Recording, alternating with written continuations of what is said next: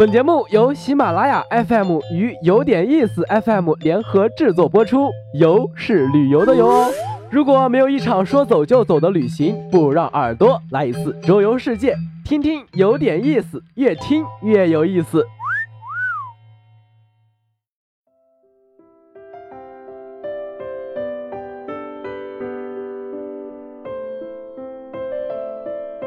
说起上海周边的古镇，什么朱家角啊、枫泾啊，个个都是年代久远，扯扯历史沿革，能让人昏昏欲睡。本期节目咱们不谈历史，咱从一个吃货的角度，看看七宝古镇为什么凭借美食在一众古镇里脱颖而出。如果去七宝凑热闹的话，怎么能吃得面面俱到，吃得心满意足？一个标准的吃货，秉承着美食不等人的原则，绝对不能输在起跑线上。大清早赶到七宝，早饭吃啥呢？蟹黄汤包肯定是不容错过的，皮薄蟹粉多。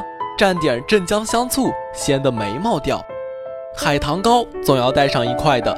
上海人讲究早饭咸的吃吃，甜的吃吃，一清早胃很舒服，咬一口甜甜脆脆的，中间的豆沙馅是手工磨的红豆。老鸭粉丝汤，要不来一碗？汤底熬得很浓，鸭胗、鸭肠、油豆腐、香菜放得满满当当，一碗的分量很大。不如两三个人点一份，每个人尝尝味道。吃货的战斗力绝对不能牺牲在早饭上。中饭目标锁定了两家，一家呢在古镇的中心地带，鱼头砂锅王是龙头菜，汤里的东西捞也捞不完，三五好友吃分量很足。还有一家主打本帮菜，清炒河虾仁、糖醋陈皮小排、马兰头拌花生香干，再加一份菜泡饭。这时候，资深吃货要发言了。正儿八经的中饭，我们在市区都吃腻了，在这儿小吃也管饱。手里捏一份臭豆腐，闻闻臭，吃吃香。拐进一家汤团店，汤团要咸的，荠菜肉馅，水磨糯米，超市里速冻的，太 low 了。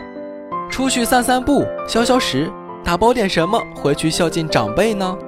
龙须酥来点，肉粽来点。酱蹄膀正好回去晚饭加菜，牛皮糖带回去哄哄小朋友也是棒棒的。不知不觉手上拎满了，稍微歇会儿，再喝一杯鲜榨甘蔗汁，咱们撤。